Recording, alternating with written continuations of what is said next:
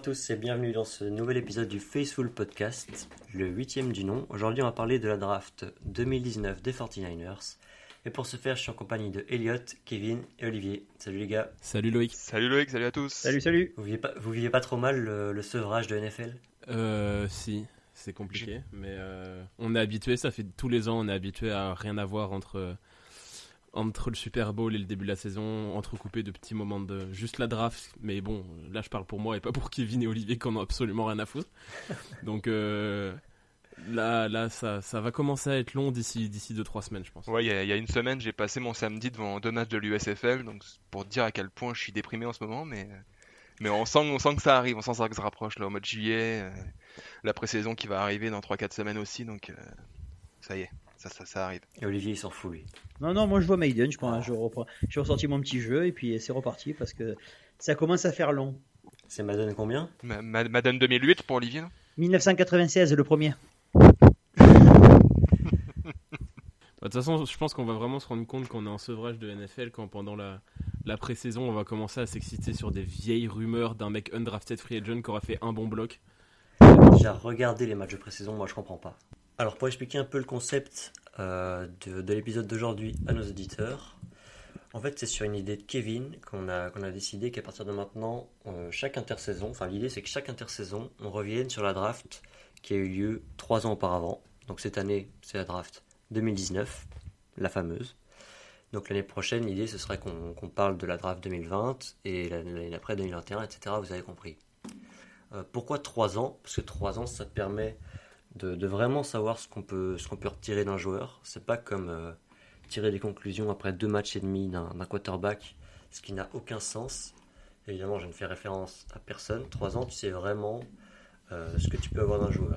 On a vu notamment avec un, mec qu'on a drafté au deuxième tour en 2019, dont on a beaucoup parlé aujourd'hui, que euh, en troisième année, un joueur peut encore exploser et devenir l'un des meilleurs joueurs de la ligue à son poste, alors qu'on ne s'y attendait pas. Et en même temps, 3 ans, c'est aussi un an de, c'est à un an de la fin du contrat rookie. Donc il y, a- ça aussi qui va rentrer dans les discussions, c'est de savoir est-ce qu'on voit l'avenir euh, de la franchise avec ou sans ce joueur? Pour rappeler à tout le monde euh, qui on a drafté en 2019, donc je vais, vous, je vais vous faire la liste rapidement. On avait le deuxième pick cette année-là, grâce à notre incroyable saison 2018. Euh, donc on a drafté Nick Bosa, defensive end d'Ohio State. Au deuxième tour, avec le pick 36, on a pris Divo Samuel, receveur de South Carolina. Jusque-là, tout le monde les connaît.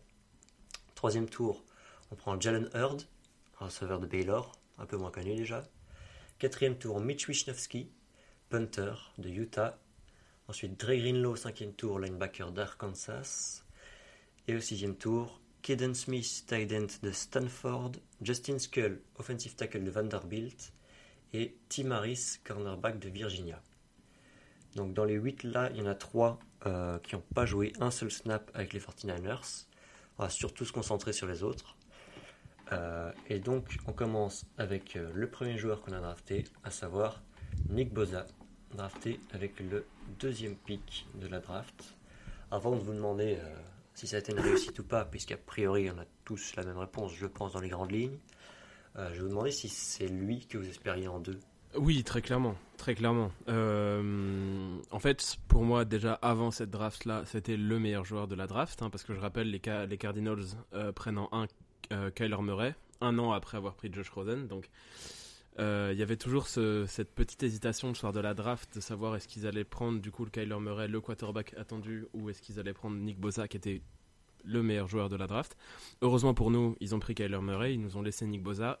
Il était sur le papier le meilleur joueur de la draft il est devenu le meilleur joueur de cette classe de draft. Je pense que il est dans la discussion pour être le meilleur défenseur de la ligue, tout simplement. Donc, et, et après seulement 3 ans, qu'est-ce que ça va devenir dans les années suivantes s'il reste en bonne santé Donc non, c'est un. Moi, je voulais ce joueur-là. On l'a eu et il a performé euh, au niveau des attentes et même euh, et même au-delà. Rien à ajouter, euh, Olivier Kevin? Alors, alors ju- juste une petite. euh, pour une fois, cette draft-là, j'ai presque suivi, vu qu'on avait été en carafe l'année précédente. Je me suis dit, je vais regarder un peu, vu qu'on avait un choix de, euh, qui était bien placé, le deuxième, le deuxième choix. Et, et j'hésitais entre Boza et Kylan Williams. Tout simplement parce que Boza, euh, j'avais un peu peur des problèmes de santé. C'est euh, c'est ce qui m'avait ce qui m'avait fait un petit peu peur avec ce joueur. Je savais qu'il avait des qualités. J'avais vu, enfin, j'avais un petit peu suivi, mais vraiment de très très loin. Vous connaissez ma passion pour les matchs universitaires et euh, l'enflammade pour un mec qui va faire un match dans sa vie et qu'on va me le vendre comme le meilleur quarterback de l'histoire. Euh, donc c'est pour ça. J'avais mon doute mon doute se faisait juste sur les capacités physiques. Une fois qu'il est arrivé, on a vu quand il est en bonne santé, ben c'est comme comme tu disais, hein, c'est certainement l'un des deux meilleurs défenseurs de la ligue. Malheureusement, euh, il y a toujours ce petit problème avec sa santé. Voilà, il a fait sur trois saisons, il en a fait deux monstrueuses, une où il n'a pas joué. Et quand il n'est pas là, euh, on sent vraiment la différence aussi bien pour lui que pour nous, surtout pour nous. C'est clair que, comme tu disais, Olivier, en fait, tu. Je vais revenir juste sur ce que tu viens de dire, c'est que tu as dit quand il est pas là, on le sent. Et c'est sûrement, en fait, je pense, la marque des, très, grands joueurs, c'est que tu as beaucoup de joueurs qui sont très forts, mais qui sont remplaçables. Je pense que Nick Bosa, non seulement on n'a pas la profondeur d'effectif pour avoir un mec qui le remplace, mais de toute façon, quel que soit le mec que tu mets à, côté, à part si c'est Miles Garrett ou TJ Watt, de toute façon, il n'est pas remplaçable parce qu'il est trop fort. Donc c'est ce genre de joueur-là qu'on a eu et c'est extraordinaire. Et moi, je veux bien avoir ton ressenti, euh, Loïc, là-dessus, parce que il me semble que c'est la première saison que tu as, vraiment suivi des 49ers. Est-ce que tu avais suivi ce draft-là avant? En fait, en 2018, donc c'est la première saison de, fan des Niners, mais euh, enfin de fan de NFL d'ailleurs tout court. Mais j'avais pas accroché de ouf non plus. Euh, c'était un sport que je suivais, mais euh, un peu comme je suis la NBA aujourd'hui, c'est-à-dire c'était un deuxième ou troisième sport. C'était pas mon sport préféré, Pro- probablement parce que aussi les, les Niners étaient nuls cette saison-là. Et du coup, en 2019, au contraire, j'ai totalement accroché. C'est là que j'ai commencé à regarder absolument tous les matchs, même ceux en plein milieu de la nuit, contre les Baltimore Colts. Oula, les Baltimore Colts. Je suis un vieux à 22 ans. Il n'existe plus depuis les années 60. Et, dit que c'est moi l'ancêtre. Ah, j'ai beaucoup révisé l'histoire de NFL ces derniers jours, avis, ça doit être pour ça. Johnny Mais United, bref. un quarterback. Donc non, j'avais pas tellement suivi la, la, la draft 2019. Euh, juste, euh, juste j'ai appris qui était Nick Bosa en Ok. 2019. quoi. Je, je vous l'ai dit à l'époque, je suivais moins la, la NFL que vous. Mais est-ce que, euh, enfin, je pense pas que c'était un, un- un sujet à l'époque, mais est-ce qu'il n'y a pas un petit regret de ne pas avoir drafté un quarterback quand on voit ce que ça nous a coûté d'obtenir le pick 3 deux ans plus tard Non, mais il y a Kyler Murray qui est parti en 1 et derrière, c'est que des joueurs de merde. Donc non. Ouais. Après, il y a rien. C'est ça, c'est qu'on va pas regretter de pas avoir pris Daniel Jones ou Dwayne Haskins. Surtout que Dwayne Haskins, il serait Tu plus vois. là pour être sur le terrain aujourd'hui. Peu, peu à son âme. Paix à son âme. Ouais, non, mais dans... en fait, non, tu peux pas regretter. Sur le coup, à l'époque, déjà, moi, je trouvais que cette draft-là, en dehors de Kyler Murray, qui était déjà très très bon à l'université, malgré son petit physique, etc., je trouvais que de toute façon, derrière ce mec-là, les quarterbacks étaient faibles. Donc déjà à l'époque, j'étais pas triste de pas prendre un quarterback. Et après coup, quand on a vu comment ces mecs-là ont joué, je suis encore moins triste de pas avoir pris un quarterback à ce moment-là. Après, moi, moi aussi, ça me tentait un petit peu d'a- d'avoir euh, Kyler Murray. euh, Avec, connaissez mon amour pour les quarterbacks mobiles et, euh, et tout ce que ça peut apporter en termes de spectacle et, euh, et de variété de jeu. Mais en même temps, on vient de prendre à ce moment-là, on vient de prendre Garoppolo, on vient de lui filer un gros contrat. On est parti dans l'aventure Garoppolo, donc euh, Kyler Murray, ça se, pose, ça se posait même pas et on peut pas regretter aujourd'hui d'avoir pris Nick Bosa. Il est ultra dominant, c'est le MVP de la défense aujourd'hui. Puis on a été au Super Bowl l'année d'après. C'est ça, et puis t'avais la discussion à l'époque, est-ce que les Cardinals vont prendre Bossa, le meilleur joueur, ou Kyler Murray, le meilleur quarterback? S'ils avaient pris Bossa, on n'aurait pas pris Murray, hein, parce que comme l'a dit Kevin, on venait prendre Garoppolo, on aurait pris Quinnan Williams, Mhm. c'est sûr et certain. C'était, c'était- de toute façon, c'était lui ou Bossa, c'était les deux meilleurs euh, joueurs de ce draft-là, donc on aurait très probablement pris Quinnan Williams. Est-ce que vous diriez que c'est le meilleur joueur de notre euh, équipe, Nick Bosa? Potentiellement sûr, c'est sûr à 100%. Il y a quand même Trent Williams, Debo, Kittle, Warner. En, en- en- en défense, il n'y a, pas fou- y a pas En photo. défense, après. mais sur l'ensemble de l'effectif. Potentiellement, pour moi, potentiellement, c'est le plus fort à 100%. Il, il a, il a tout en magasin. Il a, Je dirais que c'est peut-être, euh, ouais, comme dit, ouais, Olivier dit, dit bien, ouais, potentiellement c'est peut-être le meilleur. Après, je dirais que le, le joueur, pour moi, le meilleur, ce serait Trent Williams, parce que c'est le meilleur joueur de la NFL à son poste, ce que n'est pas ça. Nick Bossa. Et il écrase la, la- la concurrence. Trent Williams c'est le meilleur tackle de la ligue, euh, dans un poste qui est aussi, je pense, important que celui de Nick Bosa, euh, qui est celui de Edge. Donc, c'est le meilleur joueur de la ligue à un poste essentiel. Tu vois, si on avait le meilleur kicker de la ligue, ben Nick Bossa il passerait avant, tu vois. Mais on parle quand même d'un tackle. Moi, là, moi là, là, où je rebondis, là, je rebondis par rapport à ce que tu dis, Elliot, c'est que tu, tu compares un mec qui a, qui, a, qui a, moins de 25 ans à un mec qui a plus de, 30, plus de 35 ans. Donc, c'est pour ça, au niveau. Moi, moi hmm. c'était sur la notion de potentiel. C'est pour ça que j'ai bien précisé potentiellement. Nick, oui, non, mais bien pour moi, Nicky, c'est le meilleur. Et parce qu'il a ce qu'il a déjà, ce qu'il a déjà réalisé, ah, s'il se blesse pas, après c'est toujours pareil. Le football américain, on sait ce que c'est. Il y a la carrière, il y a les blessures, il y a, il y a ce que l'off-season où les mecs sont capables de faire nawak, de chez nawak, comme on a encore vu cette année malheureusement avec les drames qui se sont passés.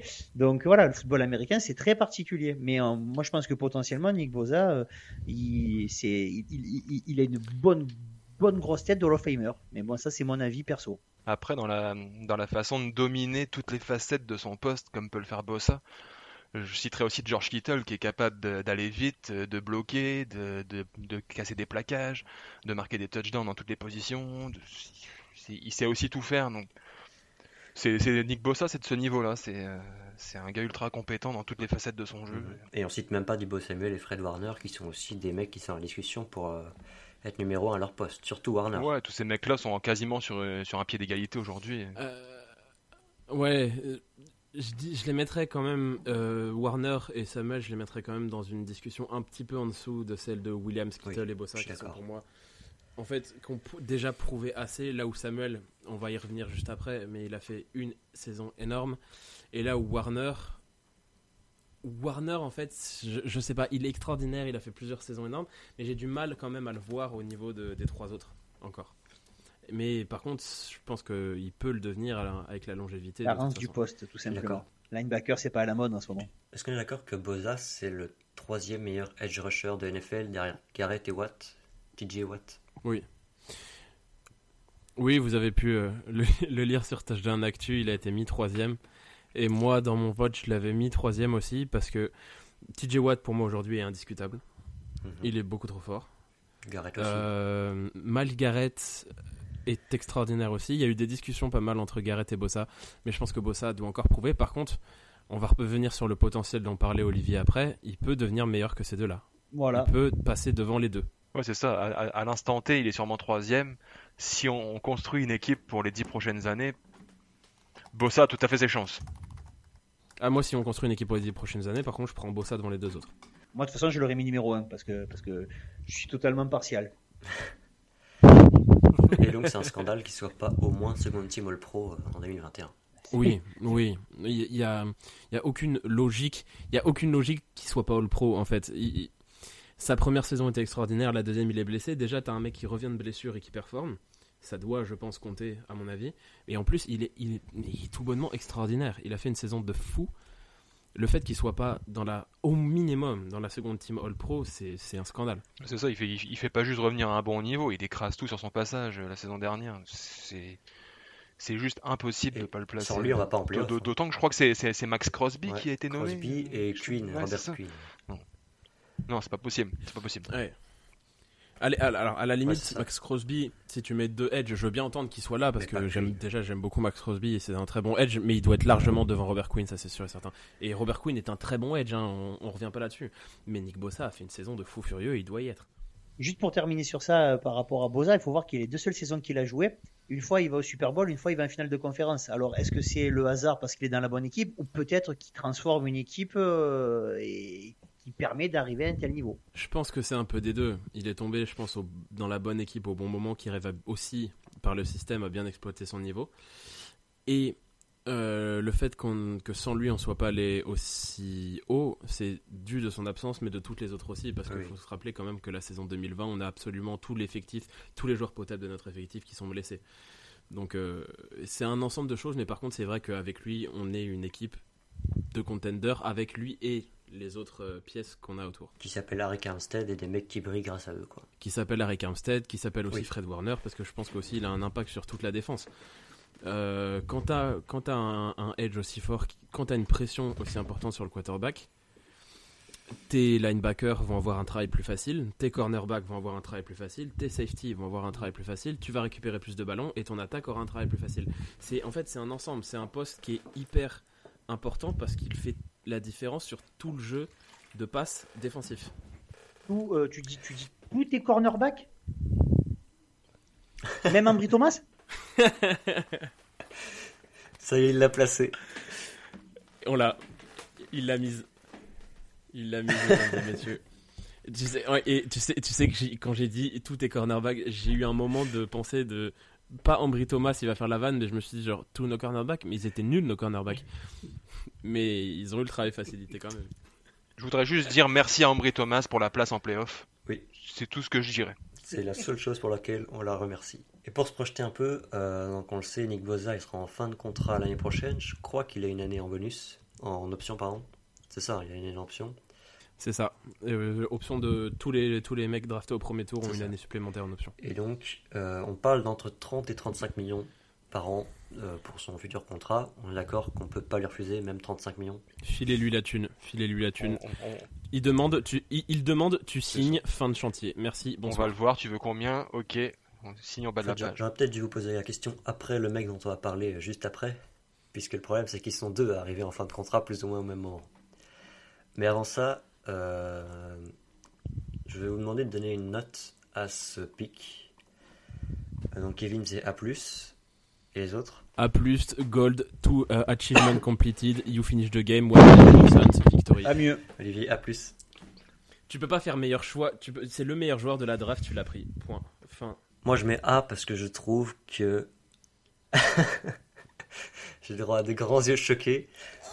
Je mets A parce que juste je trouve que c'est, on va pas dire normal pour un pick 2 d'atteindre le niveau de Nick Boza, mais, mais c'est un pick 2 quoi. Un- pour moi le, le pick ultime c'est un mec que tu draftes euh, beaucoup plus tard que ça dans la draft et qui atteint un niveau élite. Euh, donc c'est pas une critique vers Nick Boza, c'est juste que On, on dirait que tu lui en veux bien d'avoir sûr que été non, déjà mais pour moi c'est pas le l'université. ultime et A+, pour moi c'est c'est la perfection quoi. Eh, C'est ça. C'est la perfection. Bah, pour moi, ça, c'est un pic, c'est un Voilà, pic euh, Re- re- le re- mec- regarde derrière, derrière t'as, en choix 4, t'as Clelin Ferrell des Raiders. Même les Raiders, ils l'ont jamais vu encore. Ouais, non, mais. C'est le- c'est leur Solomon Thomas à eux quoi. Même si c'est pas le même profil. Ah non, c'est même pas ça, c'est que leur, notre Solomon Thomas, quand on le prend en 3, c'est normal de prendre Solomon Thomas en 3 à l'époque. Quand ils prennent Clelin Ferrell, il est attendu en 25 et ils le prennent en 4. Et ils ont plein de pics en plus je crois. Ils en ont 3 du premier tour et ils prennent Clelin Ferrell en 4, quoi. Enfin bref, c'est pas notre. euh, on- n'est pas. euh, on n'est pas le podcast des Packers, euh, des Raiders. Alors on va passer au jour suivant, euh, que tout le monde connaît également, ce qui n'est pas le cas de certains joueurs dont on parlera après, c'est Dibo Samuel, euh, qu'on pique en 26. Est-ce que, euh, est-ce que vous avez des, attentes particulières à l'époque? Alors je demande pas à Olivier, mais par exemple Elliot, est-ce que tu avais des attentes particulières par rapport à ce pic euh, à l'époque? Pas tant. Je le connaissais, je suivais pas. J'ai regardé toute la draft comme je le fais tous les ans, mais je suivais pas aussi assidûment le college football qu'aujourd'hui. Du coup, je le connaissais un tout petit peu euh, à l'époque. Euh, J'avais pas énormément d'attentes dans le sens où je le trouvais qu'on l'avait drafté un peu tôt. Euh, je savais que ce serait un bon, un bon receveur, un drafté de deuxième jour, tu vois, euh, tour 2-3, et qu'on avait besoin de toute façon de ce, de ce poste-là. Mais je trouvais que c'était drafté un peu tôt, donc j'avais pas énormément d'attentes dans un sens où j'étais un peu déçu. Mais force est de constater qu'il a, qu'il a très bien réussi à dépasser mes attentes. À, à l'époque, moi, si tu, je voulais un receveur évidemment, et j'aurais plus pris euh, DK Metcalf. Kevin aussi, je crois, c'est ça Ouais, c'est ça. J'ai- J'avais une once de déception euh, quand on a pris Dibo parce que euh, il y avait du AJ Brown et du DK Metcalf derrière que j'aurais plus pris avant lui.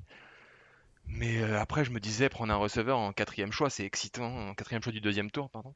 C'est excitant, et puis j'ai hâte de voir ça. J'ai hâte de voir ce qu'il peut apporter. Je faisais confiance au staff déjà à cette époque-là. Et, euh, puis, euh, et puis la, la suite a donné raison finalement, donc, euh, donc tant mieux. Aujourd'hui, je regrette pas qu'on ait ni AJ Brown ni DK Metcalf, c'est ça le principal. De toute façon, c'est difficile de dire que vous êtes complètement trompé vu les, vu les noms que, vous citez. hein. Je veux dire, Metcalf et euh, AJ Brown. euh, et il y avait même, je crois, il y avait. euh, Ouais, Deontay Johnson. et Deontay Johnson, Terry euh, McLaurin, Terry Hunter Renfro. euh. Non, mais c'est c'est une, dra- une draft de receveurs de fou furieux.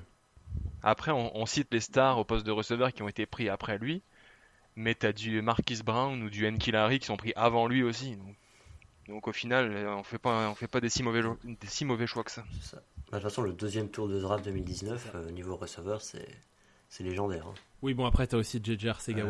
Il vient de Stanford, m'en- parle pas trop. Euh... Samuel, il a mis, il a mis deux ans à, à vraiment exploser. Il était déjà bon l'année passée, mais cette année, il est passé à, à un niveau complètement, euh, complètement élite. Du coup, ce sera le leader, enfin l'un des leaders de notre vestiaire pour les dix prochaines années. Ça, c'est ce que je vous aurais dit en février. Et là, où est-ce qu'on va du coup euh, concrètement avec Divo Samuel? Bah, il a, il, il a failli euh, faire vérifier le, le dicton qui dit que l'amour dure 3 ans. Mais euh, heureusement, il l'a pas fait pour le moment. Donc, donc bah, on espère qu'il va rester. C'est un joueur exceptionnel. C'est un, un gars qui sait tout faire sur le terrain. Receveur, running back, il, est au four et au moulin. On, on espère qu'il va rester. Après, est-ce qu'on n'a pas déjà laissé passer la chance d'avoir la meilleure, la meilleure contrepartie possible dans un échange? Faut, faut espérer qu'il revienne sur sa décision et qu'il signe son contrat. Mm, C'est difficilement lisible euh, l'avenir de Dibo Samuel. C'est, euh, on sait vraiment pas ce qui va arriver à la fin de la saison. Normalement, il est avec nous l'année prochaine. Pour l'instant, on sait à peu près, à peu près ça. Euh, c'est impossible de savoir ce qui va se passer après. Ce qui est dommage en plus parce que c'est un bon joueur dans une bonne équipe avec des bons, avec un bon staff. Et surtout, c'est le joueur parfait pour le système de Shannon. Mais vraiment parfait, quoi. Et C'est le joueur, c'est le joueur idéal pour Ouais, le système de Sh- Shanahan. Shanahan va en faire une légende. Je vois pas ce qu'il veut faire d'autre. Il veut pas. prendre de la thune. C'est incompréhensible. Il veut prendre de la thune, les gars. Et il va la prendre ici. on, on va re- on, va re- on va repartir sur la discussion qu'on a eue il y a quelques, quelques semaines par rapport à Dibo. Euh, bon, déjà, moi, de base, quand il est arrivé, comme je comprends, enfin, comme je suis pas à la draft, j'étais content qu'on prenne un receveur. Et quand je l'ai vu jouer la première année, j'étais super content. L'année dernière, c'était, euh, on s'est régalé. Et malheureusement, il nous a fait, euh, depuis quelques temps, il est sur son, euh, sur son histoire de contrat. Et quand, quand vous voyez tous les mecs, tous les mecs qui signent des contrats, Terry McLaurin, il a signé il y a pas longtemps, je comprends qu'il, je comprends qu'il a envie de, de toucher à la fraîche. Et c'est, et euh, on a, on- de l'autre côté, vous aviez euh, à Kansas euh, Cheetah, il avait dit qu'il ferait sa carrière là-bas, qu'il voulait gagner des titres. Quand Miami ils sont sortis les belins, qu'est-ce qu'il a fait? Il a dit merci, au revoir, je vais à Miami. hein. Donc euh, faut- il faut, il faut arrêter de rêver, les gars. C'est malheureusement, c'est que du business. Et plus ça va, plus ce n'est que du business. Donc profitons, de, pro- profitons cette année et on verra après. Après, on en a vu beaucoup des, des joueurs stars qui veulent, qui veulent partir à un an de la fin de leur contrat et qui commencent à faire grève, qui se pointent nulle part et puis qui font, euh, qui font tout ce qu'il faut pour partir. Jusqu'à preuve du contraire, Dibo, il, il est là, il s'entraîne. Il, contrairement à ce qu'on a, ce qu'on a pu voir sur certains réseaux sociaux, il signe bien les ballons des enfants.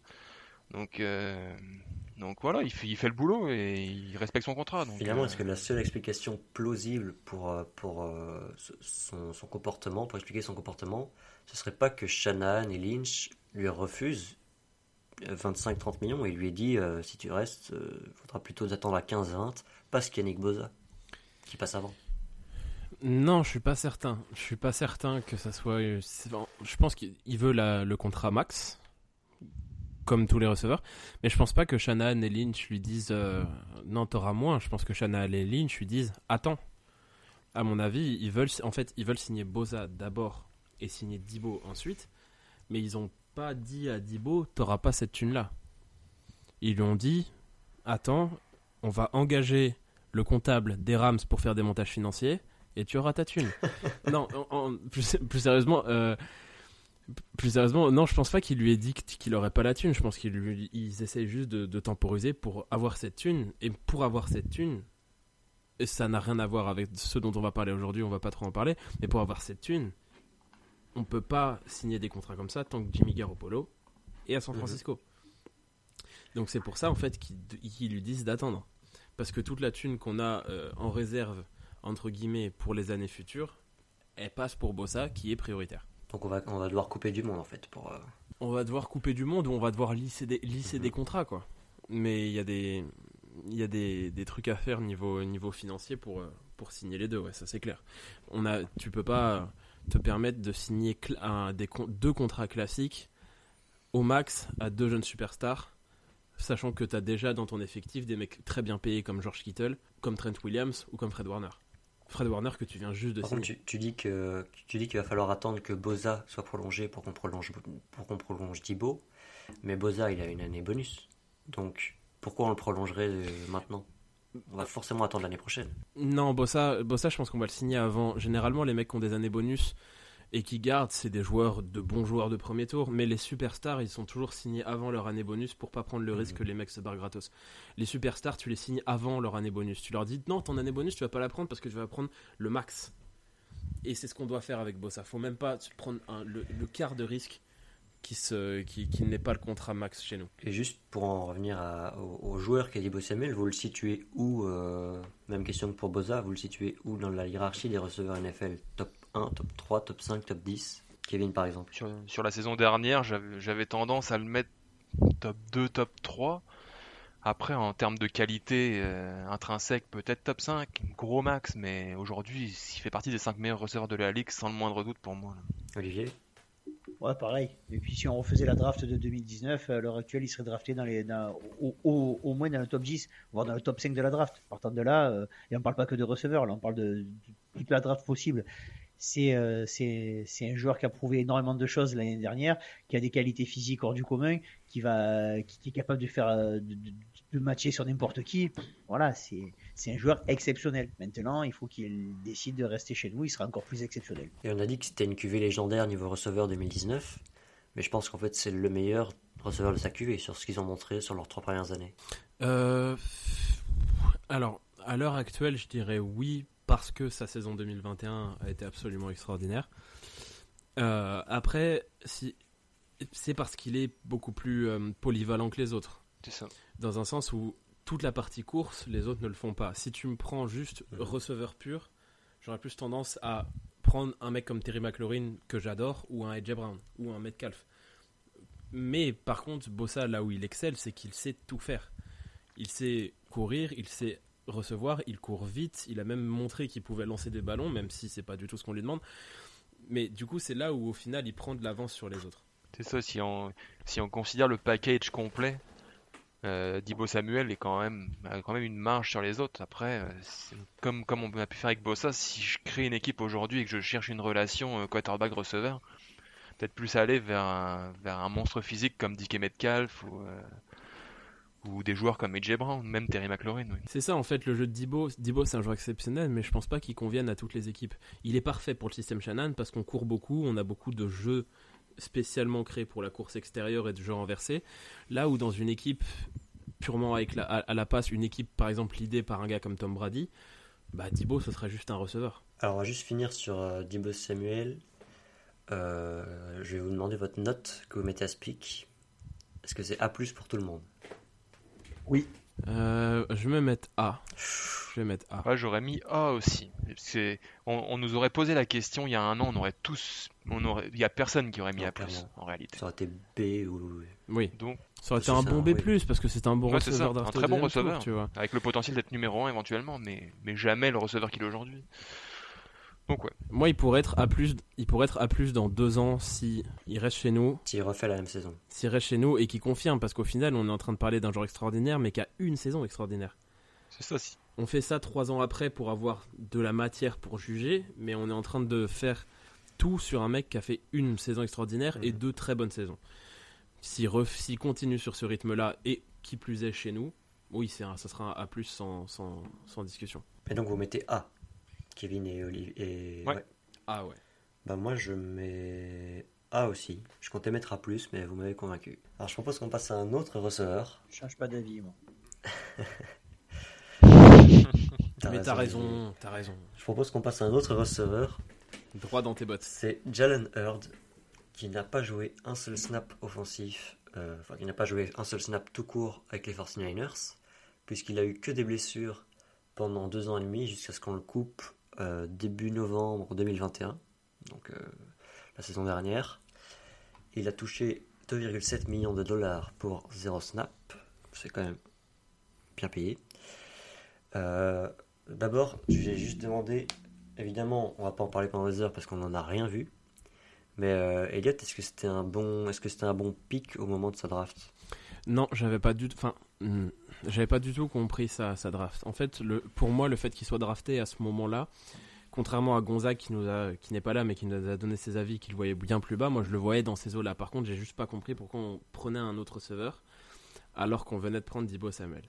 Euh, après, c'est vrai que c'est un receveur totalement différent. Pour le coup, c'est un mec qui fait un 95, 105 kg, mais qui est un super athlète et qui malheureusement a été beaucoup trop touché par les blessures. Mais en fait, j'avais juste pas compris pourquoi on prenait un receveur. Mais en soi, euh, j'étais pas forcément déçu par le joueur parce que je trouvais que c'était un, bon joueur avec un profil très intéressant. Et malheureusement, bah, comme beaucoup trop de, jeunes qui arrivent en NFL, euh, les blessures ont eu raison de lui et on n'aura jamais vu ce qu'il valait sur le terrain. Quoi. Avec le recul, ça ressemble très très fort à un choix à la Trent Bolky. Un, joueur intéressant, un physique intéressant, mais, mais avec euh, un physique en vert. Quoi. Donc, euh, donc on n'en a rien vu malheureusement, mais c'était intéressant l'idée de, de, doubler avec Dibo Samuel en se disant si Dibo ça foire, ben, on a, on a derrière et inversement. Bon, malheureusement, euh, ça aurait été bien de pouvoir compter sur les deux et de pouvoir développer les deux en parallèle. Ça n'a pas été le cas. Ouais, mais bon, on en revient toujours au même, problème avec la draft. Hein. C'est que c'est beaucoup de paris. Là, si vous regardez un peu, les, on se dit, là, si on regarde froidement, on se dit, oh là là, quand on pense que euh, 9 choix en dessous, il y a Terry McLaurin. C'est trop facile avec le, avec, euh, avec recul, c'est trop facile à l'époque, à l'époque, il, c'est un mec que tout le monde disait qu'il avait beaucoup de qualité, physiquement il apportait beaucoup. Malheureusement, il si, je me trompe pas, c'est son dos qui a, qui a, posé problème la première saison. Puis après, a encore été d'autres problèmes. Et si vous regardez les fiches de draft de, ces années-là, vous voyez qu'il y a plein de joueurs qui, pas forcément qu'à San Francisco, mais qui ont disparu. Ça prouve, à quel point ce sport est élitiste et c'est une machine à broyer des corps. Donc, quand tu dis le mec il a gagné 2,7 millions pour rien faire, 2,7 euh, millions, le mec il doit avoir 25 ans et peut-être qu'il peut plus marcher. Donc euh, c'est un sport très particulier, il faut pas l'oublier quand même. Hein. Du coup, quelle note vous donnez euh, à la draft de Jalen Hurts? Si vous avez vraiment une note à donner. Je sais pas s'il y a vraiment de note à donner. Je pense que c'est difficile de donner une note à des mecs qui n'ont pas joué et qui plus est, ont des mecs qui n'ont pas joué, pas parce qu'ils étaient nuls, mais parce qu'ils n'ont jamais pu jouer, parce qu'ils étaient blessés. Je pense que, honnêtement, Jalen Hurd, sans blessure, aurait pu largement avoir sa place dans notre rotation de receveurs. Parce qu'il avait ces qualités-là à l'université. Il me fait un peu penser dans un, dans un sens à, à Jawan Jennings par les qualités physiques en tout cas. Donc je pense qu'il aurait pu, s'il n'avait pas eu toutes ces blessures, avoir une place. Donc c'est difficile de donner une note à un mec qui n'a juste pas pu jouer à cause des blessures. Après, euh, après on a pris le risque, on a joué, on a perdu. C'est c'est quelqu'un qui a, qui a raté tout le processus pré-draft à cause d'une blessure au genou. On va quand même le chercher relativement haut dans la draft. Voilà, on a joué, on a perdu, et puis c'est difficile de, de, noter quelqu'un qui a pas joué, qui a pas mis le pied sur le terrain pour, pour notre équipe. C'est vrai. Euh, donc on peut passer au pic suivant. Et au quatrième tour, on a sélectionné Mitch Wisnowski, notre euh, notre punter. Alors, je vais être un peu dur, mais est-ce que c'est pas une erreur de plus à mettre au compteur de Richard Hightower? T'es un peu dur. Je suis un peu dur? T'es un peu dur. Euh, c'est vrai que c'est tôt. C'est vrai que c'est tôt quand même, quatrième tour pour un, pour un punter, parce que parce que c'est punter tout simplement. Donc, donc, voilà, mais après, je, pense pas qu'on puisse le mettre sur la, tronche de Richard Hightower. Euh, je pense que euh, il a eu l'aval et ils ont tous regardé ce mec-là qui à Utah était une superstar du punting, si on peut appeler ça des superstars quand t'es punter. Mais euh, en gros, si tu prends un punter, c'était ce mec-là qu'il fallait prendre. Pour moi, je, vais rester comme toujours mitigé sur Wisnowski. C'est toujours un joueur que j'aime. Il est pas assez bon à mon goût, mais je trouve que c'est pas notre plus gros problème. Je pense qu'on peut encore lui donner une chance, notamment pour l'investissement du quatrième tour sur un punter. Et je pense qu'il peut en fait nous surprendre. Il a montré quand même qu'il savait bien punter sur certaines euh, séquences. Il manque un peu de régularité, quoi. Ouais, je, trouve qu'il y a de quoi être déçu de, ce qu'il donne dans, dans, la mesure où c'est un quatrième tour de draft. C'est peut-être biaisé de, de, le juger sur sa draft, mais, mais quand même, on attend, on, attend quelque chose de gros quand on prend un punter au quatrième tour. Et jusqu'à présent, après trois ans, je suis un peu mitigé sur son cas. Il y avait d'autres choix à faire. Après, est-ce qu'il aurait été disponible au cinquième, au sixième? Je sais pas. Mais, euh, mais en l'état, j'attends encore plus de lui. Olivier? Sans opinion particulière. Bon, si t'as rien à dire. Euh. Ouais, non. Sans... Olivier, il s'en fout des punters. Ouais, enfin, voilà, bon, vous me dites s'il est bon, il est pas bon. Euh, c'est un punter, quoi. Il dégage le ballon. Hein. Il, il, voilà, c'est pas non plus. C'est pas ce qui me fait rêver, les copains. Hein, voilà. Ça, on le laisse au montage. Évidemment. Évidemment. De toute façon, Olivier, il est, il est là, que, il est là que pour ça. C'est pour avoir de l'authenticité. Hein. C'est pas pour avoir un avis fin sur, euh, sur le punter ou le. Ah non, non, mais moi je, moi, je vous parle, moi je, par- moi je parle, je parle nickel. Mais Après, ça vous plaît, ça vous plaît pas, vous coupez, coupez pas, je me, je m'en remettrai. C'est pour ça, moi, il y a Gonzague, il y a Gonzague, et puis après il y a moi. C'est pas le même, c'est, c'est pas le même, c'est pas pareil, voilà. C'est, C'est c'est deux styles différents. c'est ah, total, total, total. Ouais, je vois, je vois, je vois, je vois pas Gonzague dire on s'en fout, dégage le ballon. C'est sûr que. Ça ressemble pas trop. Il nous aurait fait, il nous aurait fait, il- Gonzague, il nous, Gonzague, il nous sortirait une, ana- une analyse statistique détaillée de chaque punt de Mitch Wisnowski Ouais, c'est ça, voilà. par le le ballon. Moi, je m'en tape complètement. moi, donc, euh, euh, il dégage le ballon, c'est bon, quoi. Voilà. Après, c'est pas non plus, euh, voilà. Il fait pas trop de, non, après voilà, il fait pas de boulettes, mais c'est pas, Donc pour revenir à, à Mitch Wisniewski, j'ai dit en intro que, que l'un des sujets pour les mecs en troisième année, c'était leur contrat. Que dans un an, euh, tous les gars dont on parle là, à part potentiellement Nick Boza, ils seront en fin de contrat. Euh, Il n'y avait pas trop de débat sur est-ce qu'on veut prolonger ou pas euh, Dibo Samuel et, Nick Boza. Il n'y en avait pas non plus sur Hurd, puisqu'il est même plus dans l'effectif. Euh, Mitch Wisniewski, est-ce que c'est le punter d'avenir pour les 49ers Est-ce qu'on le prolonge l'année prochaine? C'est difficile à dire. Il y a eu beaucoup de discussions pour s'en passer et prendre un autre punter à l'été. Donc, en l'état actuel des choses, je dirais non. Euh, je pense que tout va dépendre. C'est pour ça qu'ils l'ont gardé, qu'ils lui laissent une dernière chance. C'est que tout va dépendre de sa saison prochaine. S'il fait une grosse saison prochaine, il sera prolongé. S'il fait une saison de merde, il sera pas prolongé. En plus, il est sur un poste de punter qui est quand même, comme kicker, très très très très très très instable. En fait, si tu fais de la merde, tu te fais sauter. Si t'es bon, tu restes. Euh, quand tu vois certains des meilleurs kickers de la ligue aujourd'hui qui se sont fait dégager par plein d'équipes juste parce qu'ils ont raté un kick, je pense que la, la vie d'un punter c'est un peu la même chose. Donc en finale, euh, ça dépendra euh, de sa performance l'année Et prochaine. puis, euh, ad- admettons, on, on prend le meilleur punter de la ligue aujourd'hui. C'est quoi la plus-value par rapport à Mitch Wisniewski Est-ce qu'elle est si, si énorme que ça? Bah, Je suis pas sûr. hein. D'autant plus qu'on est. euh, Et d'autant plus qu'on est une équipe qui est censée être contender et aller relativement loin et dominer un certain nombre de matchs. Un punter, s'il si, s'il rentre deux trois fois sur le terrain pendant le match, c'est tout ce qu'on vise cette saison. En tout cas, Ouais, la saison enfin, prochaine. on a un contender qui, qui a plus besoin d'un punter que d'un kicker. Si je puis me permettre, on, on gagne par la défense. Et on punt quand même. Bah, on gagne beaucoup grâce au coup de pied, euh, au coup de pied de notre kicker quand même. Oui, oui, c'est pas ce que je disais. Moi, j'investirais plus sur un kicker que notre Bien sûr, bien sûr, mais c'est une, une façon de parler pour dire qu'on qu'on gagne par la défense et que et qu'on punt beaucoup en fait avec Garoppolo et ce sera sûrement le cas aussi pour Trey Lance en première année. Bon, bref, c'est pas pour dire que le punter c'est le, le poste le plus important des dix prochaines années, mais 5 ou 10 yards de plus par punt et ça ne se joue pas que sur le punter, ça se joue aussi sur l'ensemble des équipes spéciales évidemment. Euh, Mais après, après, faut pas croire que, enfin, s'il fait de la merde et qu'il décide de pas le garder, faut pas croire qu'on va mettre 7 millions et demi sur un punter. hein. Je pense que Shanahan et Lynch, ils s'en battent Je les couilles oui. comme la terre entière. Ils vont juste prendre un mec, un mec au septième tour de la draft ou un non ça. drafté qui est capable de taper dans un ballon et puis ça suffira. hein. C'est ça, moi. ça peut être le cas, on peut, on peut drafter un mec l'année prochaine au 6ème, 7ème tour. Ouais. je- Moi, moi, je les suis. Je sais pas, je, je me suis pas penché sur la sur la draft des punters non de, de l'année prochaine. Je pense que Gonzague il a déjà sa petite idée. Gonzague il t'a déjà sorti 8 punters de Southern Kentucky et de Western Colorado Wesleyan. Euh, non, c'est- Ça existe? Non, mais je pense que des des- je sais même pas. Non, mais je pense que des, des, des bons, des bons punters, tu peux en récupérer pour rien du tout. En fait, au final, ça coûte que dalle un punter. Donc, euh, s'il est pas performant, euh, bah, il sera dégagé et puis on va rien, ça va rien nous coûter au final. Donc euh, une note euh, pour euh, le pick de Wisniewski en tenant, en partant du principe qu'il a été, que c'est le punter qui a été drafté le plus haut cette année-là et qu'il est pris au quatrième tour quand même. Je vais mettre un C-. C- parce que c'est moyen, mais qu'il a été pris tôt. Voilà. Kevin A. Bon, tout de suite, les, les couteaux volent bas. euh, je dirais un C. C. Olivier. Bon vas-y au pif Moi, mettre. D. D. D. Bon moi j'y vais sur D+, parce que vraiment on le draft haut. Donc euh, à partir de là, si, si le gars on n'est même pas sûr que ce soit notre punter d'avenir, je, je vois pas trop l'intérêt.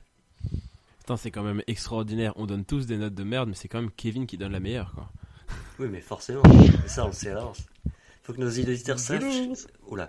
Faut que nos auditeurs sachent qu'il faut, il faut mettre moins une lettre par rapport à Kevin euh, pour que ce soit dans le même, euh, dans la même échelle que nous, quoi. Ouais, on verra qui a raison. entre les, pessimistes suicidaires là, et, le trop plein d'optimisme, il y aura un juste milieu quelque part. On parle d'un punter, on va pas non plus euh, s'étriper. Et pour revenir à un poste un peu plus important, on va parler de Dre Greenlow, drafté au cinquième tour par les Niners. Il s'est imposé dès sa première année comme un titulaire euh, au poste de linebacker aux côtés de, Fred Warner. Euh, qu'est-ce que vous pensez de ce pic? Alors c'est à peu près dans ces tours-là que s'arrêtait mon expertise de la draft 2019. Hein. comme je l'ai déjà dit au début, euh, je l'ai pas autant étudié que, que les drafts actuels où, où j'étudie à mort les joueurs. Donc Dre Greenlow avant sa draft, je le connaissais pas du tout. Donc pour le coup, à l'époque, je pensais rien du pic. Je pensais qu'on prenait un linebacker et que les linebackers, ça peut être cool et que les linebackers, c'est un poste quand même où tu peux trouver des très bons joueurs assez tard, généralement dans toutes les drafts. Donc je me suis dit, on va attendre ce qu'il va donner et il a donné du très bon. Donc après coup, c'est très bien et c'est un, style en fait parce que si tu redrafts, c'est un mec aujourd'hui qui partirait dans les trois premiers tours, dans les deux premiers tours sans aucun souci sans aucun souci. Donc oui, c'est un très très bon choix de prendre au cinquième. Et, euh, et c'est un joueur en plus que j'aime beaucoup. Personnellement, juste en dehors de tout niveau de jeu, c'est un joueur que j'aime beaucoup. Ah bah oui. Parce qu'il a un côté... Euh, il a un côté euh, je m'en tape et je vais donner mon corps à la science et je vais y aller avec la tête la première et toi tu es face à moi et bah tu vas repartir en pleurant et tu vas avoir mal. Exactement. Et ça Exactement. Ça, moi, j'adore. Moi, c'est ce côté-là. On en a parlé dans, les premiers podcasts. C'est ce côté quand il y, a, des moments, y a des moments où, vous voyez sur le terrain, il rentre, il rentre. Vous savez qu'il va l'exploser, le mec. Il va, il va, quitte à prendre une pénalité, mais faites une faute, mais faites une vraie de faute. Et, euh, le gars, quand il se relève, il sait qu'il va retourner, qu'il va lui remettre dedans. Et psychologiquement, il est travaillé aussi comme ça. Et à l'heure actuelle, si euh, à San Francisco, on a certainement le meilleur corps de linebacker de la ligue, il dit pas pour rien non plus, quoi. Je veux dire, il a fait. Euh, c'est pour ça quand tu disais, c'est un style, mais c'est un style de folie, quoi. Moi, je le classe euh, allègrement euh, second tour de draft si on l'a refait, quoi. Et allègrement. Putain, Olivier qui parle de violence dans le football, c'est quand même de la poésie. c'est à deux à deux doigts de demander qu'on enlève les casques. Hein. c'est un sport d'intimidation, voilà. Ça ne changera pas. Il y a un autre linebacker qui est arrivé en 2019, qui n'a pas été drafté, mais qui a été signé en tant que, en tant que undrafted free agent, c'est Aziz Al-Shahir, qui lui, pour le coup, n'a pas été du tout titulaire de sa première année. Il a attendu, il était dans la rotation, si je dis pas de bêtises, mais il a attendu sa troisième année pour vraiment, euh, vraiment s'imposer grâce à la blessure de Dre Greenlow en, grande partie. Il a joué 89% des snaps euh, en 2021, c'est énorme. Euh, du coup, est-ce qu'il est-ce qu'on les prolonge tous les deux l'année prochaine? Ou est-ce qu'il y a une petite concurrence entre les deux quand même? Si on a la, si on a la thune, on prolonge les deux. Parce que en fait, t'as pas l'occasion d'avoir. Enfin, t'as deux bons joueurs, tu prolonges les deux. T'as deux bons joueurs jeunes, tu prolonges les deux. Après, il y a toujours la question de la thune qui va se poser. Donc, c'est malheureusement, va falloir peut-être faire un choix. Ce qui est pas, ce qui me plaît pas forcément, parce que moi, dans l'idéal, j'aimerais garder les deux. Mais du coup, monde idéal, on garde les deux. Monde réaliste, il y en a un des deux qui va sûrement dégager, malheureusement. En fait, c'est des joueurs qui peuvent demander 5 millions par an. Ouais, c'est ça, c'est ça. Et qu'on est dans un contexte où on va prolonger nos deux meilleurs joueurs. C'est ça, et on est dans un contexte où je pense qu'on aura 5 millions à offrir qu'à un seul des deux. Et du coup, à choisir, si on est dans ce contexte-là, qui on garde? Je vais laisser les autres répondre parce que j'ai du mal à faire un choix. Dre, Dre Greenlow pour moi plus complet à mon sens et, plus d'impact à côté d'un Fred Warner qui, qui est le, vrai patron de, cette défense, le vrai capitaine de cette défense. Je mettrais, ouais, je mettrais Greenlow qui, qui va avoir cet impact-là à côté de, à côté de Warner. Olivier? D'un point de vue, d'un point de vue euh, joueur, je mettrais Greenlow aussi. Malheureusement, il y a aussi le facteur blessure. Et euh, tu disais à juste titre que Al-Shahir, il n'a pas joué ses premières saisons. Comme il n'a pas joué ses premières saisons, il est certainement moins fatigué d'un point de vue et moins usé physiquement que ce que peut être Greenlow. Et euh, à prolonger un joueur, il vaut mieux que tu prolonges un joueur à 5, 6, 7 millions la saison, mais qu'il ait joué les saisons. Donc sur le, le, potentiel, je dirais Greenlow. Sur le potentiel uniquement physique, je garderai Aziz. Elliot J'ai pas choisi non plus, donc. euh, C'est difficile. C'est difficile là. Tu parles du, cœur, mais je dirais, je dirais Greenlow. Je dirais Greenlow parce que parce que c'est un meilleur joueur. C'est vrai que le, côté blessure peut faire un petit peu peur, mais en même temps, euh, ton objectif c'est de gagner et pour gagner, il faut avoir les meilleurs joueurs, donc faut compter sur sur le fait qu'ils soient en bonne santé. Et je pense que Greenlow est un meilleur joueur de football aujourd'hui que Aziz Al Shahir.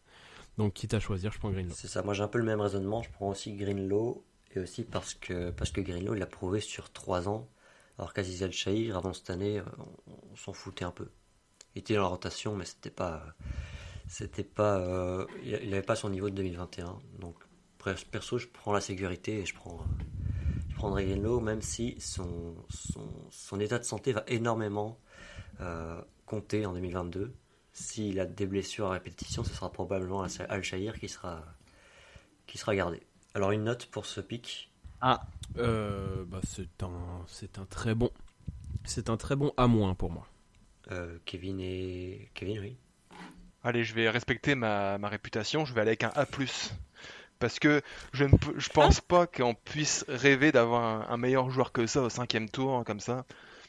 On a, on a un joueur d'impact, un joueur qui s'impose tout de suite. un- C'est c'est un, c'est un super joueur. Donc, euh, donc euh, non, A+, pour moi. Euh, ouais, moi j'y vais avec A pour euh, les mêmes raisons que vous. hein. Je pense qu'on est, on est à peu près tous d'accord sur ce, sur ce pic. De toute façon, on est d'accord sur tous les pics. euh, globalement, euh, Bah, c'est pas, je pense que les émissions draft comme ça, c'est pas les émissions qui vont soulever les plus grands débats. Euh, généralement, après trois ans, t'as vu assez d'un joueur pour savoir s'il est bon ou s'il est pas bon.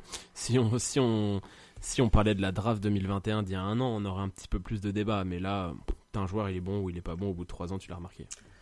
Alors le prochain joueur, je vais pas vous demander de, me donner une note parce que c'est Caden Smith, tight de Stanford, qui a été coupé dès le mois d'août 2019.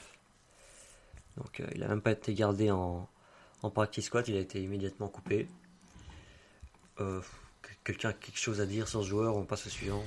Bon, je pense qu'on peut passer au suivant, hein, parce que un mec, un mec qui a même pas fait six mois dans l'équipe, bon, pas grand chose à Puis- dire. et puis pourquoi prendre un end alors que t'as mon gars sûr, Ross Dwelley, qui est déjà dans l'effectif? J'ai pas compris ce choix-là. Ah, mais achète-toi le maillot de Ross Dwelley, ça va plus. hein. là aussi on sait quelque chose, les gars, je pense. hein. On va, on, va, on- on va le retrouver avec le maillot de Dwelley et le maillot de Castro Fields et ça va lui suffire à son Exact. Alors le joueur suivant, c'est Justin Skull. Je sais pas si on dit School ou Skull, mais euh, moi je dis Skull. Euh, offensive tackle de Vanderbilt. Justin Skull qui a pas mal joué puisque, puisque Just Lee était blessé pour sa saison rookie. Donc cette saison-là, il a joué 56... Enfin il a joué 8 matchs en fait. Euh, C'est pas, pas un, nombre un pourcentage de snaps, c'est un nombre de matchs. Il en a joué, il en a joué 8. Et la, la saison suivante, il en a joué 4 euh, grâce à la blessure de Trent Williams. Et en 2021, il y a aussi une blessure sur la ligne offensive à laquelle il aurait pu remédier, c'est celle de notre tackle droit euh, Mike McGlinchey. Pardon, j'ai eu un petit trou. Euh, sauf que Justin Skull s'est blessé encore plus tôt que McGlinchey dans la saison. Donc malheureusement, euh, il n'a pas pu nous être utile. Est-ce que, est-ce qu'on est d'accord que globalement, pour un sixième tour, c'est plutôt une réussite à partir du moment où Bon, il est, c'est pas Trent Williams, mais enfin, il a, il a fait son taf honorablement pour un backup, euh, pour un backup au line, quoi. Bah c'est ça, c'est qu'au sixième tour tu récupères un backup t'as pas, il, il t'a rien coûté, il, il est correct, tu sauveras pas, euh, tu sauveras pas ta saison. En fait, à partir du moment où, où, où il se retrouve titulaire, tu sais que c'est un peu la merde parce que ça veut dire que ton titulaire s'est blessé, mais en même temps c'est ce que tu demandes à à un backup, c'est de tenir la baraque correctement quand il est quand, il, on, quand on lui demande. Et puis pour un sixième tour, ça nous a quand même pas coûté grand chose, donc je suis ok avec ça. Puis pour propulser titulaire, si jeune et, et pas encore forcément mûr pour la NFL, je trouve qu'il a fait un, boulot plutôt honorable sur la ligne. Donc euh, c'est intéressant pour la suite à, voir. C'est encore un jeune joueur qui peut encore se développer. Pourquoi pas finir un jour titulaire dans une ligne offensive de NFL Peut-être la nôtre. Donc euh, à voir. Moi je suis, je suis plutôt content de ce pick à, ce- à ce moment-là de la draft. Je rejoins complètement Kevin là-dessus. Je veux dire, euh, quand il est quand, euh, la saison, la saison où il a joué ses, ses matchs, il a été, je l'ai pas trouvé lamentable. Loin s'en faut pour un rookie euh, sixième tour. et euh, c'est quelqu'un qui, a, je pense, qui a un potentiel à développer. Euh, pourquoi pas, pourquoi pas finir backup ou titulaire chez nous dans quelques temps. C'est, c'est, et puis voilà, ça, ça nous a rien coûté. Franchement, pour moi, c'est titulaire carrément. Bah, tu sais, sur les, sur les matchs, sur les matchs qu'il a joué euh, la, première saison, j'ai pas, j'avais pas l'impression qu'on avait, euh, qu'on, avait affaire à un peintre. Le, le, le, gars faisait son taf. J'ai l'impression que, qu'au niveau des systèmes, il comprenait ce qu'on lui demandait. Et c'est, c'est, déjà pas mal pour quelqu'un qui débute. Hein. Et physiquement, il était pas, il était pas en galère. Malheureusement, il s'est blessé. Je crois qu'il s'est fait le tendon d'Achille. J'ai dit pas de bêtises. Euh, c'est ça, dernier, dernier entraînement avant, avant le, ou avant dernier entraînement euh, de, l'année dernière. Et si... Non, c'est les croisés. C'est les, croisés, qui s'est fait. Ouais. Donc ouais, donc donc c'est fait une blessure qui dure que. Non, comme j'ai fait les deux, je, ne sais plus laquelle c'était. Donc euh, c'est. Euh, donc, donc, voilà, donc je trouve que c'est un joueur, c'est un joueur qui apporte, euh, qui, qui, peut apporter quelque chose dans la rotation. C'était et franchement, sixième tour, c'est quand on quand on voit les gars qui ont été draftés beaucoup plus haut que lui au même poste, je te dis ça va, c'est plutôt une bonne affaire. Donc niveau contrat, ça dépendra énormément de, son état de santé de, la saison prochaine. Mais a priori, on le garde. On est tous d'accord. C'est pas un joueur qui demandera, même 5 millions, il ne demandera pas autant a priori. Non, il ne demandera pas 5 millions parce que personne va lui offrir, personne ne l'a joué. Il a joué, il a joué, il a joué 8 matchs il y a 2 ans. Euh, donc personne ne va lui proposer beaucoup d'argent. Euh, il va demander le minimum, on va lui offrir. Très bien, tout le monde est content. Il y a toujours un risque qu'il revienne mal de sa blessure. Donc ça aussi, ce sera à suivre. Mais euh, en partant du. Oui, après, ça dépendra aussi de si, euh, si cette saison, il nous sort une saison blanche. Euh, il y aura peut-être plus de débats, tu vois. Enfin, quand on voit sur un poste en plus de tackle qui nécessite vachement les articulations, se faire les croiser, c'est quand même technique. Parce qu'on voit qu'un. C'est évidemment pas le même niveau, le même niveau, mais on voit que tu as des mecs, je sais plus si c'est les croisés d'ailleurs, d'ailleurs, je dis peut-être une énorme connerie. Mais les blessures sur des, sur des tackles, c'est souvent compliqué à, à, soigner. On voit Ronnie Stanley. Ronnie Stanley qui était, un des, qui était peut-être le meilleur tackle de la ligue, ça fait deux ans qu'il n'a pas joué parce qu'il est criblé de blessures. Donc à voir comment il va revenir. Après c'est zéro risque, euh, au, pire il revient pas bien, on le coupe en septembre et puis ça va arracher de l'arme à personne. Ou on reprend au minimum vet. C'est ça. Personne d'autre lui offrira. Oui voilà c'est ça, mais c'est que c'est comme, comme dit Kevin, ça ne coûte que dalle. Zéro risque, et on peut que être gagnant en fait dans Et puis c'est quelqu'un qui est dans l'organisation depuis longtemps, qui connaît les systèmes, qui connaît tout par cœur. Donc si si s'il si, est bien après sa blessure, bah c'est bien mieux qu'un gars qu'on prendrait et qui arriverait dans l'équipe maintenant. C'est ça, c'est si on a une couille sur la ligne offensive, je préfère le mettre lui que un de nos rookies, même si qu'on a drafté cette année, parce que lui il connaît le système. Clairement.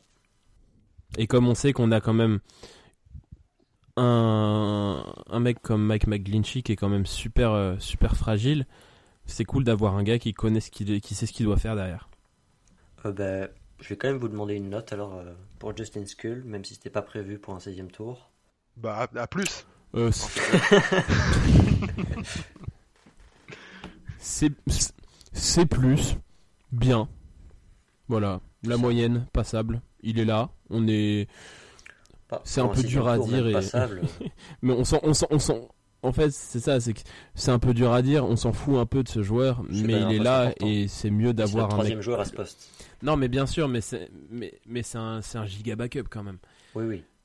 C'est un mec qui jouera que si on est blessé et c'est important d'en avoir. Mais pour le coup, euh, tu demandes à, enfin, euh, à mon avis, euh, notre, nous quatre, le nom on l'avait entendu deux fois, tu vois. Bon, mais il est là et c'est rassurant d'avoir un mec comme ça. Du coup, je suis quand même surpris de vous entendre dire seulement C, alors que c'est un sixième tour et vous m'avez dit aussi que peut-être qu'à l'avenir ça pourrait être un titulaire. Moi, j'ai rien dit. Oui, c'est vrai. C'est bah, pour ça que je Kevin, euh, ta réputation, Kevin.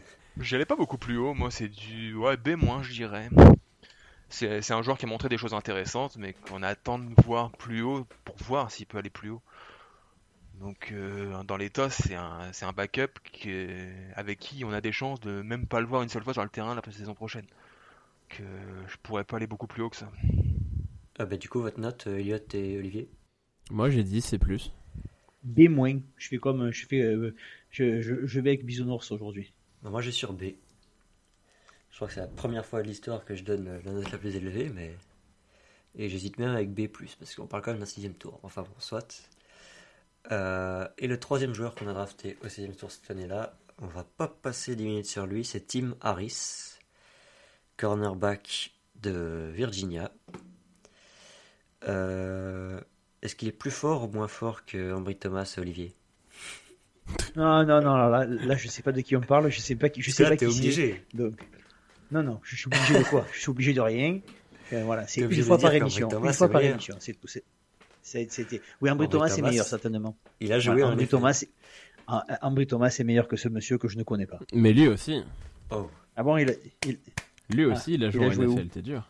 Je me suis un peu intéressé quand on a commencé à parler de, de ce gars-là parce que j'avais jamais entendu parler de Tim Harris. Enfin, j'y avais dû entendre parler au moment de la draft et je l'avais oublié aussi vite. Euh, Tim Harris a quand même joué 3 matchs en NFL. Je sais pas combien de snaps il a joué. Il a, jou- Non. il a joué 3 matchs en Ça NFL. fait cher la tranche de il pain. a fait deux pla- il a fait il a joué cette saison avec les Browns.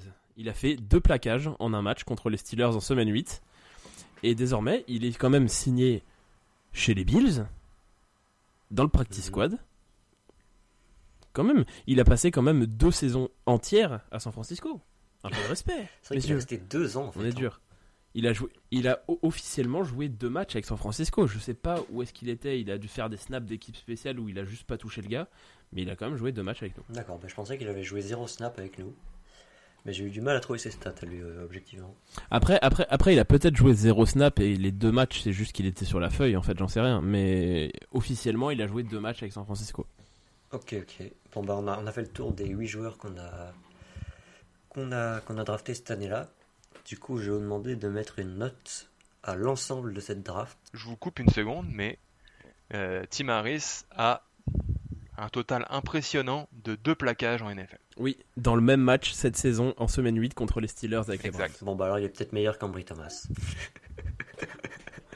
Moi, j'ai rien dit là. Là, là c'est pas moi. Tu n'as pas le monopole du tacle, Olivier. Je, je peux aussi me faire Ambry Thomas.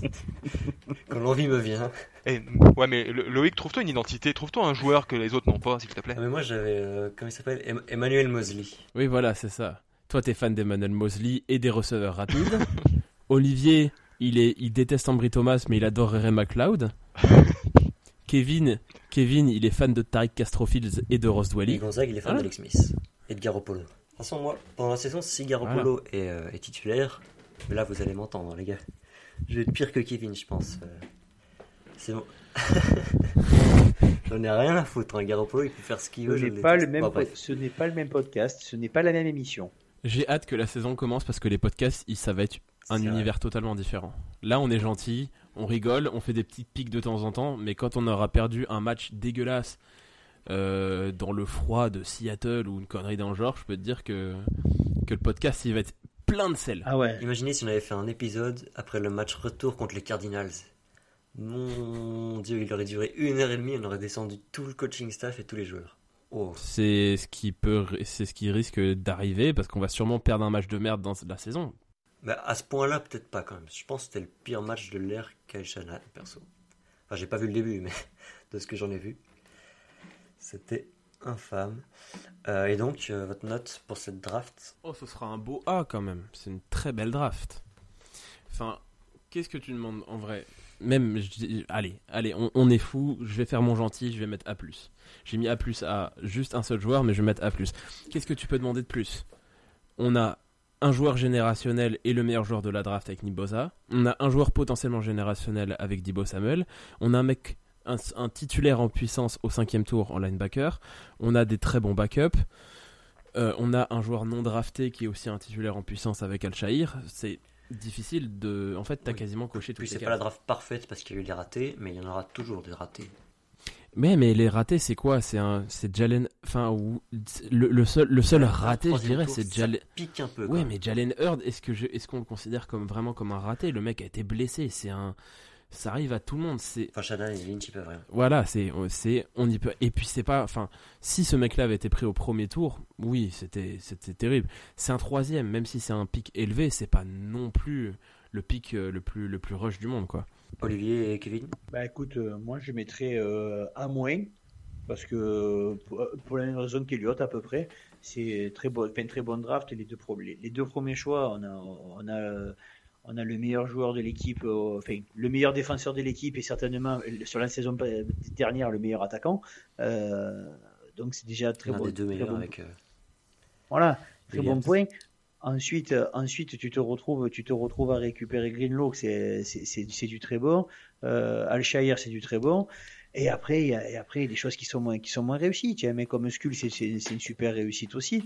c'est une très bonne draft. Après, pour mettre, pour mettre A ou A+, il aurait fallu que euh, pick 3, pick 4, ça soit bon. Heard, je le compte pas, surtout le pick 4 avec euh, le punter. Voilà, mais si vous on prenait un vrai joueur au, en pick 4, ça aurait été mieux. Quoi. Voilà, c'est juste pour ça que je mets pas A ou A. Mais franchement, c'est une très très très bonne draft. Et si chaque année on faire la draft comme ça, moi ça me va. Ouais, moi je mettrais, je mettrais un A. Parce que euh, on n'a pas non plus euh, sélectionné Joe Montano, Jerry Rice. Mais, euh, mais en revanche, qu'est-ce qu'on peut demander de beaucoup plus que ça? On est, on est, Ça fait trois saisons. On est au tout début de, de la domination de, de ces joueurs-là. En tout cas, du, du pic de leur carrière. Euh, et, on a sur la saison dernière le meilleur joueur offensif et le meilleur joueur défensif de l'équipe. Pour moi, c'est difficile de, vouloir plus que ça. On en revient toujours au même problème. Il manque, il manque le quarterback, mais, mais on peut pas tout vouloir sur la même draft. Et, euh, et voilà, non, c'est une, une, draft magnifique. Et puis si on pouvait en avoir une comme ça chaque année, on toucherait peut-être plus souvent euh, au trophée. Voilà, excellente draft, excellente, excellente année probablement qu'on redira pas ça tous les ans, mais pour celle-là, c'est excellent. Bah, pareil, je vais dire A pour, pour les mêmes raisons que Kevin, enfin que vous tous. Euh, je mets juste pas A parce que Jalen Hurd au troisième tour ça pique un peu, mais en vrai, enfin le front office il peut pas grand chose, quoi. C'est juste que le type a, complètement euh, été couvert de blessures pendant ces trois ans chez nous. Et je mets pas A parce qu'il y a Wisnowski qui, euh, qui n'est pas un énorme échec, et puis ça reste un punter, mais euh, disons que c'était quand même un reach apparemment à l'époque, et que, et que je suis pas sûr qu'on ait, qu'on ait atteint notre. Euh, qu'on ait trouvé notre punter d'avenir, alors que c'était quand même le punter drafté le plus haut. Mais voilà, c'est pour pinailler, et, globalement, c'est notre meilleure draft, c'est indiscutablement la meilleure draft de l'ère Shanahan. Bon bah voilà, on va pouvoir s'arrêter là-dessus, je pense. On a déjà plus d'une heure d'enregistrement, je sais pas combien ça fera au montage. Il y a probablement encore un épisode ce mois-ci, sûrement vers la fin du mois. Donc on se dit à bientôt, prenez soin de vous et go Niners